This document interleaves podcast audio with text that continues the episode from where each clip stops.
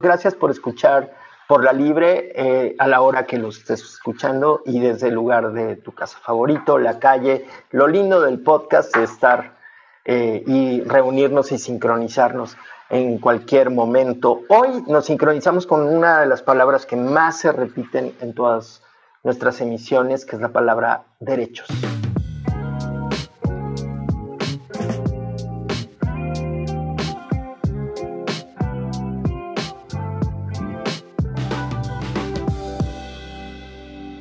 Saludo, porque en mi pantalla está, como siempre, Carlos Maza desde Perú y Mónica Valdés, quien nos va a presentar a nuestra invitada del día de hoy e introducirá nuestro tema. Así que bienvenida, Mónica, adelante. Hola, Alex, muchas gracias. Charlie, ¿Qué tal? Gusto verles nuevamente y sí, presentamos con muchísimo gusto y agradecemos de antemano su tiempo y su disposición a Lorena, ella es Lorena Loesa Cortés. Hemos estado siendo cómplices de algunas cosas juntos en otros espacios y les platicaré ah, un poco sobre ella. Ella eh, tiene la maestría en estudios latinoamericanos y la licenciatura en sociología por la UNAM y también es profesora de educación preescolar por la Escuela Nacional de Maestras de Jardines de Niños. Así que ha tenido experiencia tanto como profesora y catedrática a nivel preescolar, medio y superior, Así que es padrísima, tiene una didáctica súper emocionante, ya lo, ya lo irán conociendo. Ha sido eh, profesora además en múltiples cursos y diplomados sobre derechos humanos y no discriminación, género, diversidad sexual y demás en distintas instituciones en el país. Y además tiene una, un, un hobby, una habilidad eh, que a nosotros nos encanta también, que es especialista en temas de cine. Eh, participa y colabora en espacios como Correcámara y Artes 9, eh, publicaciones electrónicas de análisis cinematográfico y también en la, en la cadera de EVA, publicación electrónica con contenidos de género. Así que Lore, seas muy bienvenida. Muchísimas gracias por estar con nosotros en este nuevo episodio de Podcast por la Libre bueno, justo como lo comentaba Alex, una de las palabras que más se repite, no solamente en esta segunda temporada, sino en la primera, es justo la palabra derechos. Derechos, cuando uno eh, habla de derechos, de derechos humanos, de perspectiva de derechos, quisiéramos empezar a desmenuzar estos, estas categorías y saber realmente y aprender de qué estamos hablando, cuando hablamos de derechos humanos, han venido evolucionando, ahora son un chorro, pero, pero ¿qué son? ¿No? Introdúcenos un poco en esto y reitero mi agradecimiento por nuevamente verte y que nos estés acompañando. Muy contenta de estar acá y bueno, de abordar un tema que hoy por hoy pareciera que cobra una nueva relevancia cuando estamos hablando de algo que empieza pues desde hace muchísimo tiempo, ¿no? A partir de 1948 es cuando empezamos a construir lo que conocemos como la Declaración Universal de los Derechos Humanos. Y hay que decir eso, ¿no? Casi siempre nos dicen, bueno, ¿y por qué ahora tanta relevancia y demás? Pues porque finalmente también es producto de una de las crisis históricas más importantes de nuestra historia reciente o contemporánea, ¿no? Que es el fin de la Segunda Guerra Mundial. Es esta crisis mundial, ¿no? Que obliga a los estados de todo el mundo a tomar acciones, a construir una narrativa colectiva acerca de la dignidad de las personas y de las cosas a las que puedan o no tener derecho por el solo hecho de ser personas, ¿no? De ser, eh, de ser humanos, de ser humanas. Evidentemente, a lo largo del tiempo, esta discusión se fue ampliando y también fue considerando las distintas perspectivas y, y incorporando discusiones nuevas en la primera Declaración Universal de los Derechos Humanos ni siquiera se hablaba de género, se hablaba de no discriminar por distinción por sexo. Hoy sabemos que esta categoría nos queda muy chiquita, ¿no? No se hablaba, por ejemplo, de condición de discapacidad. Esa es una categoría que se fue incorporando después. Por supuesto, estábamos muy lejos de hablar de diversidad sexual o de identidad de género. Estábamos muy lejos de hablar, por ejemplo, de derechos culturales o socioambientales. ¿No? Como los conocemos ahora. Y todo eso tiene que ver con que han tenido que adaptarse a diferentes circunstancias. Pero de lo que sí estamos hablando desde el principio es que básicamente consisten en poner en el centro a las personas y el respeto a su dignidad, ¿no? Es decir, todas las personas merecemos el mismo trato. Y ahí llegamos también a un montón de discusiones cuando nos dicen, ay, es que, ¿por qué dicen que, eh, que todos somos iguales? Nadie es igual a otra persona. Y eso es cierto, no hay ninguna persona que sea exactamente igual a otra. Pero justamente de lo que hablamos es que debe tener acceso a las mismas cosas independientemente de toda esta diversidad. Una igualdad que parte de la diversidad. Todos distintos, pero todos iguales, cuando se trata de acceso a derechos o de igualdad ante leyes. Entonces, esto trae como consecuencia un montón de apreciaciones, no todas jurídicas, porque dicen, bueno, pues entonces estamos hablando de leyes. Pues no necesariamente, porque muchas de estas construcciones también son eh, producto de las discusiones colectivas contemporáneas. Es decir, también aspiramos a una cultura de respeto a los derechos humanos que no es otra cosa que poner en el centro la dignidad, el respeto hacia las personas y en eso estamos. No podríamos decir que hemos avanzado tanto como para decir, no, hombre, sí, aquí todos respetamos, todas y todos, este, les decimos a menudo cuando damos cursos de esto, pues sabemos que pensamos distinto sobre un montón de cosas, pero no es eso lo que está a discusión. Está, lo que está a discusión es que este no es motivo para excluir o discriminar personas, ¿no? De, a las cosas a las que tienen derecho. No es una discusión nueva, no son derechos que inventamos cada tanto, no, no los estamos inventando, pero sí los estamos recreando y le estamos dando nuevos contenidos. Y además hoy por hoy pues, vivimos una situación que nos supera ¿no? y que también implica discusiones nuevas.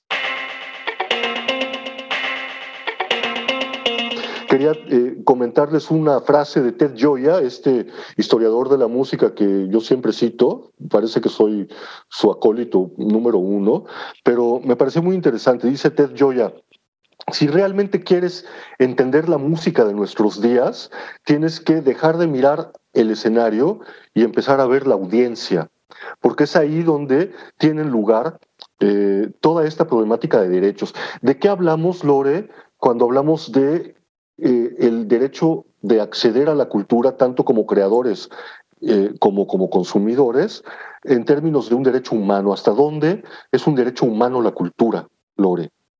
Bueno, es un derecho humano y podríamos decir que incluso el problema con este, con el derecho a la cultura como con otro tipo de, prerrogativas que están dentro de la descripción de lo que es un derecho humano, pues es que tiene límites imprecisos, empezando porque ni siquiera tenemos una definición consensuada de lo que es la cultura, ¿no?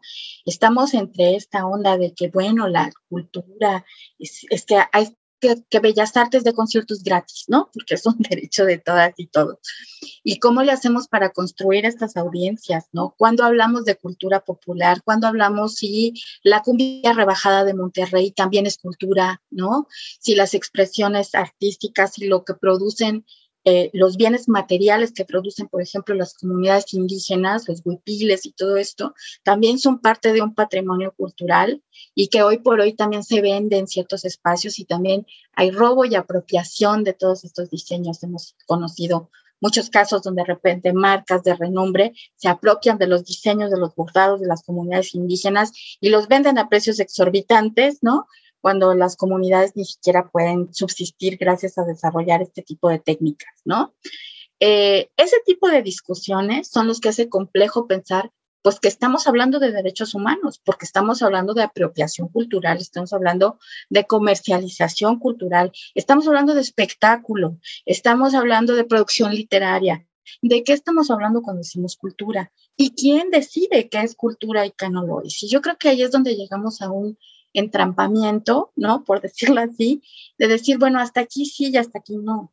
Hay expresiones culturales que han sido excluidas y discriminadas por mucho tiempo, que no les han permitido ni los espacios ni poder expresarse de manera abierta, ¿no? Este, pensamos en todo, en todo el, el, bagaje underground que se ha producido no solamente en la música, sino en muchas otras expresiones artísticas, lo que siempre se ha considerado fuera de, y también están los grandes medios, que nos guste o no, también generan expresiones culturales que la gente ve y consume, ¿no? Y hay un consumo cultural, y entonces dijéramos, bueno, pues es que la gente tiene derecho a consumir las cosas que le gustan, y hasta qué punto es responsabilidad eh, propiciar audiencias, construir audiencias que miren otras expresiones culturales igualmente ricas, igualmente eh, significativas para las personas. Entonces, lo primero que hay que decir es que sí existe un derecho a tener acceso a cualquiera de las manifestaciones culturales que se producen y también el derecho de producirlas. En este sentido también, como sabemos, los derechos humanos pues no están aislados, van de alguna manera interrelacionados con otros y aquí el derecho a la educación juega un papel muy importante, el derecho a la libertad de expresión también, el derecho a la manifestación, por supuesto, también, ¿no? ¿Cómo hacemos para que todos estos engranes eh, coincidan, ¿no? Y que nos den como resultado el acceso a la cultura y a la producción cultural. Yo creo que sí es un tema complejo y que muchas veces no se trata con la debida profundidad.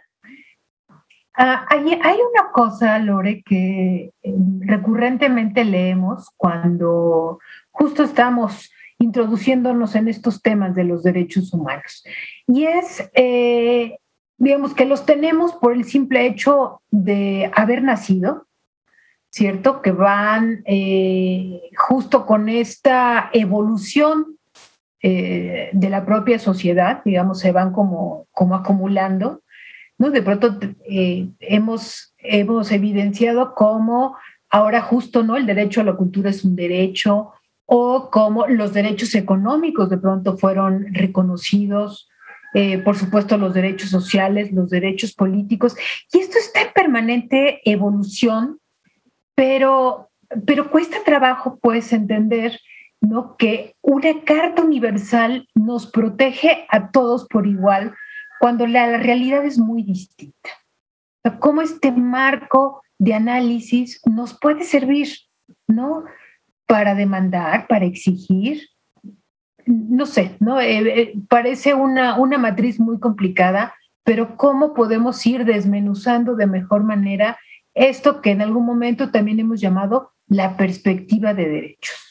Solo para reforzar la pregunta de Moni rápidamente, traigo a colación el primer capítulo de esta serie de Netflix coreana, sudcoreana, que está rompiendo ratings por todas partes, que se llama El Juego del Calamar, y que eh, parte de la premisa de que una persona puede ser, eh, puede, a una persona pueden serle retirados sus derechos sobre su propio cuerpo, ¿no? Esa es la premisa de la, de la serie, porque hay un personaje que eh, se le hace firmar un papel en el que renuncia a eh, el derecho a su propio cuerpo, al derecho a proteger su propio cuerpo. ¿Es esto posible, Lore? ¿Es posible este planteamiento de la serie? No, son, los derechos son irrenunciables. Un poco pensando en la, ligándolo con la pregunta de Muni, que, que, que estamos hablando de derechos, así lo dice la carta, son irrenunciables, son inherentes a las personas, ¿qué quiere decir? Ni nadie me los da, ni nadie me los quita. Yo nací con ellos. Pero sí llega un momento en que dices, bueno, ¿y qué pasa si yo quiero renunciar a un derecho, como en el caso hipotético de la serie, pues lo que estoy autorizando es que me agredan. Pero finalmente, sí, también quienes han visto la serie no la vamos a spoilear, pero eh, evidentemente el juego está construido sobre la base de, de, un delito, ¿no? Hay tortura, hay maltrato, hay asesinato, ¿no? Estamos hablando de un delito. Y aquí encontramos una primera gran diferencia. Cuando empezábamos a, a discutir estos temas de los derechos humanos, nos decían, a ver, los derechos humanos son inherentes, son irrenunciables, aquí dice, tienen una dimensión jurídica y eso también es importante, lo que los hace exigibles. O sea, yo le puedo exigir al Estado mexicano que cumpla con sus obligaciones, en el caso de México y a partir de la reforma del 2011, constitucionales, ¿no? De eh, diseñar las políticas públicas que me garanticen los derechos. Ahora, hay derechos que requieren de la acción concertada del Estado, la salud, la educación, vivienda, el trabajo. Es decir, yo necesito una estructura del Estado que promueva que yo tenga acceso a los derechos. Es decir, necesito que haya escuelas, que haya escuela laica, popular, obligatoria y gratuita.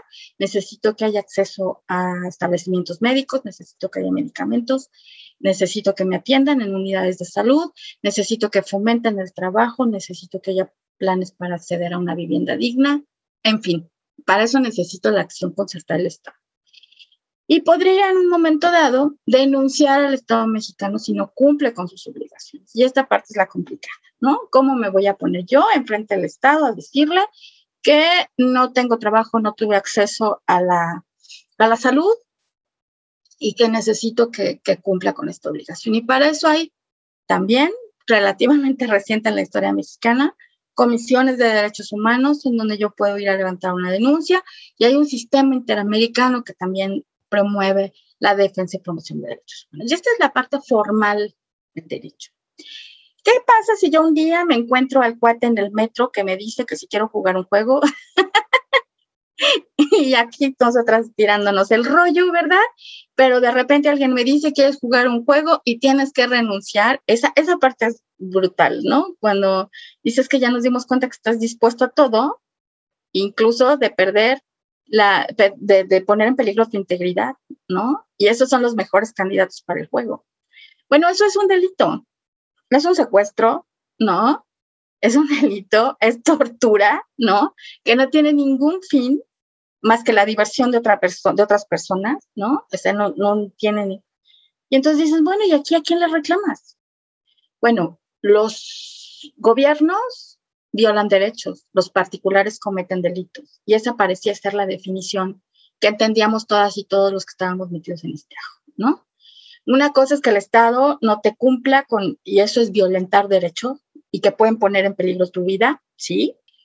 Y otra cosa son los particulares que cometen delitos, que atentan contra tu vida, tu salud, tu persona y tu integridad. Sin embargo, esta línea también cada vez es más borrosa, porque si aspiramos a una cultura de los derechos humanos, por ejemplo, en el caso de las empresas, pues siempre se habían resguardado en el tema de yo no tengo, a mí no me obliga la ley a respetar derechos humanos, eso es un tema del Estado.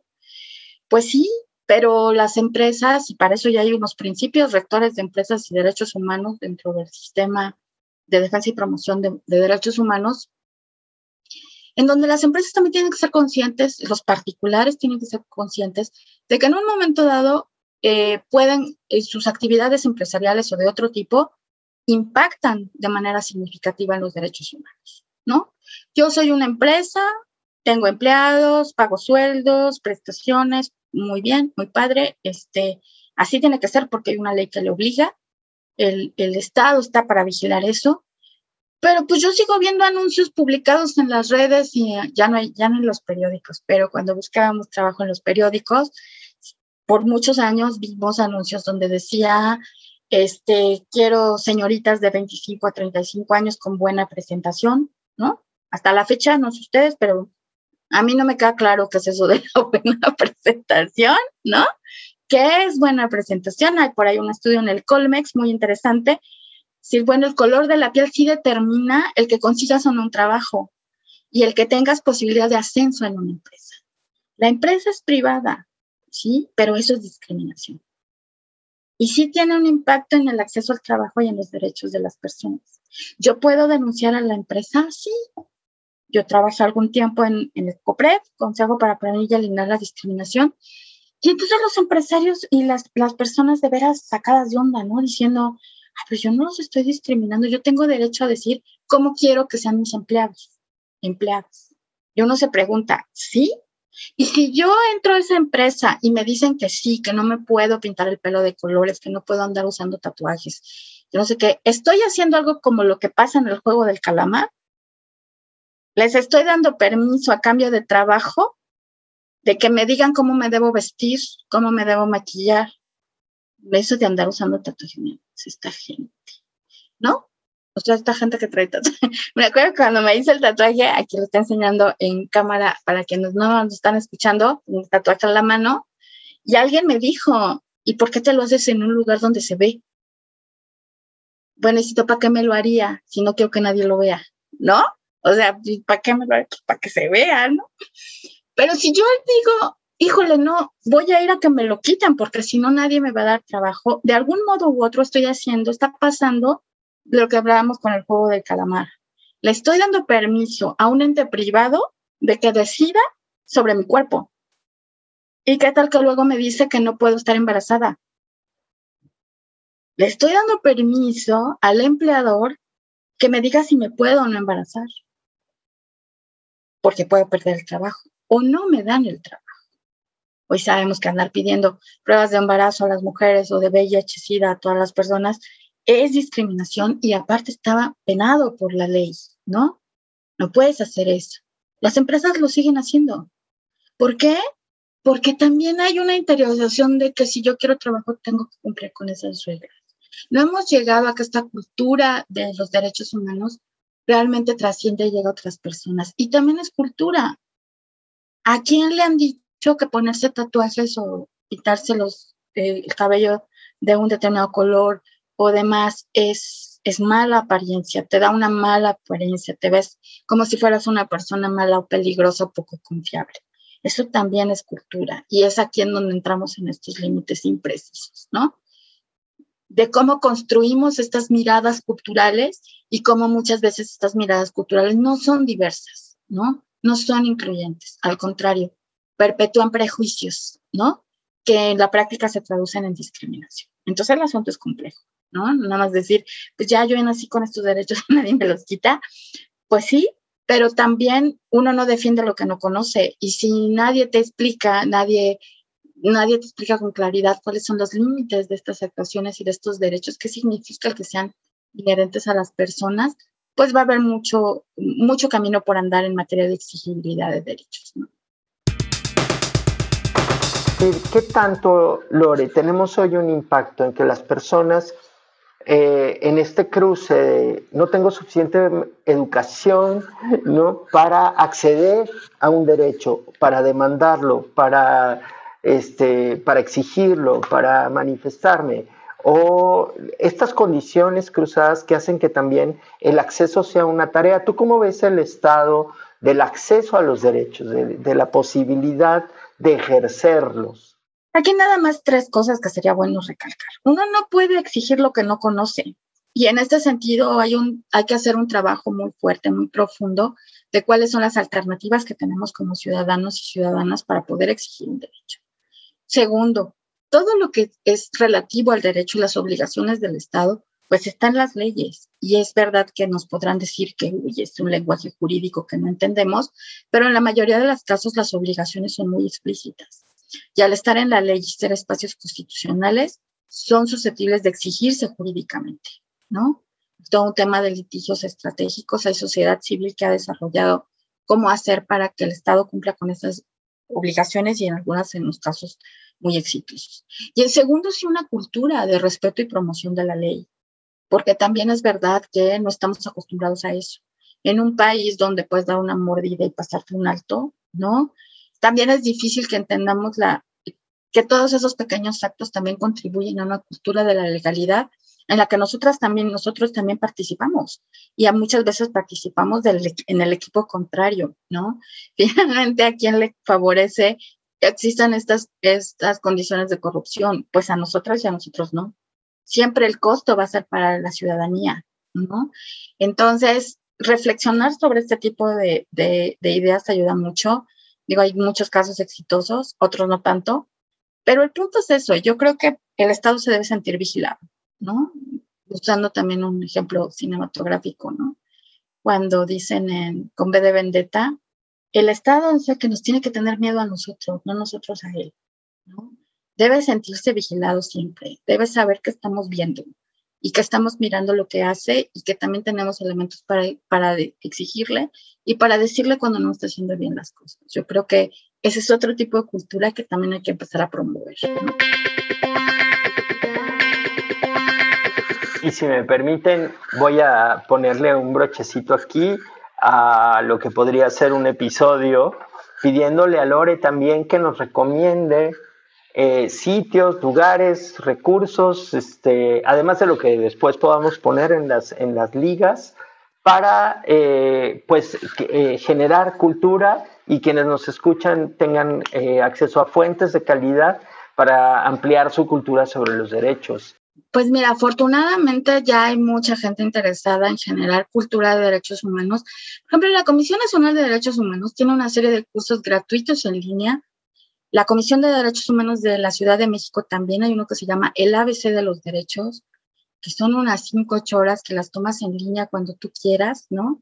y que te explican paso a paso qué, se trata, ¿no? Ya hay muchos cursos en línea, hay muchas organizaciones de la sociedad civil que también se dedican a dar cursos y talleres alrededor de esto, por ejemplo, el Instituto Simón de Beauvoir, acérquense, por ejemplo, al Museo Memoria y Tolerancia, tiene una serie de talleres, algunos de ellos gratuitos, ¿no? Sobre temas de defensa y promoción de derechos humanos, que también es importante conocer y pues, que podrían significar la diferencia entre decir, ay, bueno, ¿qué es eso de los derechos y entender un poco más, ¿no? Es lo que se, se, me ocurre que podría ayudar. Y por supuesto también dependiendo del tema hay un montón de organizaciones que continuamente generan documentos, este, hacen webinars, eh, las encuentran en Twitter, las encuentran en Internet. Esa es otra ventaja, ¿no?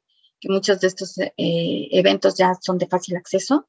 Entonces yo recomendaría darse una vuelta a los sitios de algunas organizaciones de la sociedad civil que trabajan los temas que les interesen. Y como esta conversación obviamente está lejos de terminar aquí, la invitación para que la próxima semana nos acompañen para continuar charlando con Lore sobre el tema de los derechos. Gracias por sus comentarios en nuestra página de Facebook, la cuenta de Instagram y en la plataforma Anchor, donde además nos pueden dejar mensajes de viva voz. Gracias Carlos, gracias Moni. Esto fue por la libre. Muchas gracias Lore. Nos vemos la próxima semana.